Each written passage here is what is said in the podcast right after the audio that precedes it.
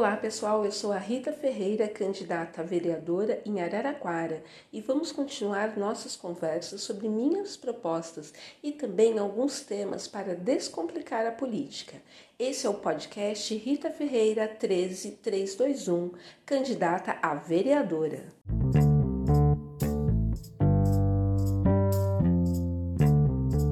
Gente, tudo bem? Estamos em mais um podcast hoje e nós iremos falar um pouco sobre todas as leis que as mulheres deveriam saber. Você sabe quais são as leis que te asseguram em caso de violência, assédio e outras situações constrangedoras? Se não, escute nosso podcast e fique informada. Vamos descomplicar as leis sem juridiqueza aqui. Vamos lá?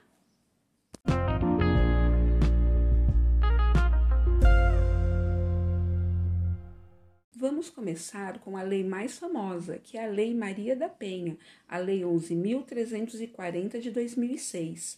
Trata de ações de combate à violência doméstica.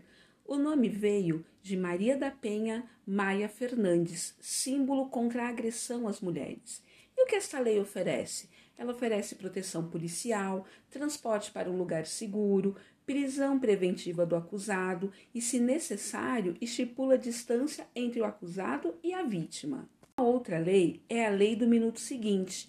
A Lei 12.845 de 2013 é pouco conhecida. Ela oferece algumas garantias às vítimas de violência sexual. E o que esta lei oferece?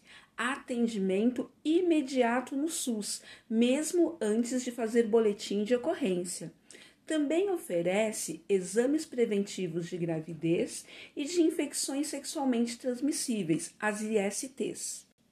A outra lei é a Lei Carolina Dickmann. Não é exclusiva para mulheres, mas a Lei 12.737 de 2012 promoveu alteração no Código Penal brasileiro e definiu os crimes cibernéticos no Brasil. A motivação ocorreu porque as mulheres são as que mais sofrem esse tipo de crime. Inclusive, a atriz teve fotos divulgadas sem a sua autorização.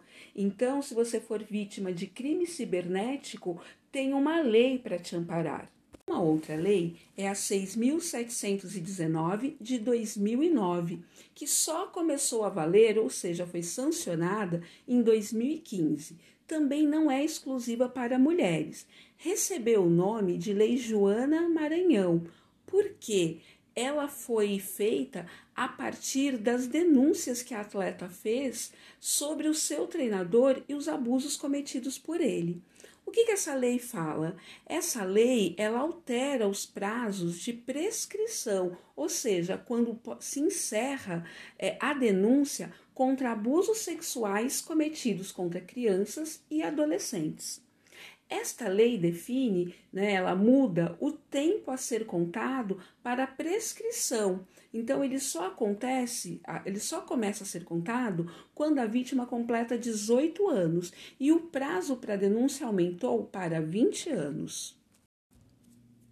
Stalking ou o ato de retirar o preservativo durante a relação sexual sem o consentimento da parceira ou do parceiro se enquadra no artigo 215 do Código Penal, violação sexual mediante a fraude, e pode levar à reclusão de dois a seis anos. E por fim, temos a lei do feminicídio. Quando uma mulher perde a sua vida ou é levada a tirar a sua vida por abuso psicológico, violência doméstica, discriminação, menosprezo pelo fato de ser mulher, o ato deixa de ser um homicídio comum e torna-se qualificado, ou seja, se transforma num crime de extrema gravidade, que é chamado de crime hediondo, oferecendo prisão ao acusado de 12 a 30 anos. Mulher bem informada é uma mulher empoderada que tem a garantia da sua voz. Compartilhe com outra mulher. Vamos fazer esse áudio circular para o maior número de mulheres possíveis.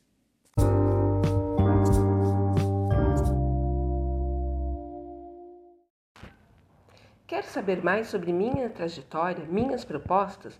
Siga minhas redes. Em 15 de novembro, vote Rita Ferreira 13321, a garantia da nossa voz.